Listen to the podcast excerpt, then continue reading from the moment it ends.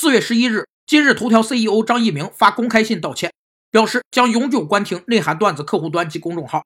他说，产品走错了路，出现了与社会主义核心价值观不符的内容，没有贯彻好舆论导向，接受处罚，所有责任在我。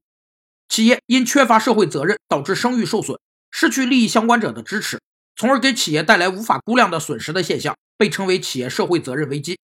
有三类应对危机的反应：一是对外被动防卫。一般发生在危机初期，企业高管刚关注到危机，并做出初步反应。二是内部共识合作，被动应付导致问题影响扩散，此时企业高管试图达成内部共识与合作，并尽快出台有关的解决方案。三是外对话内整合，此时的企业开始把自己作为社会整体的一部分，关注社会对企业的期望和要求，主动调整行为来适应社会需要。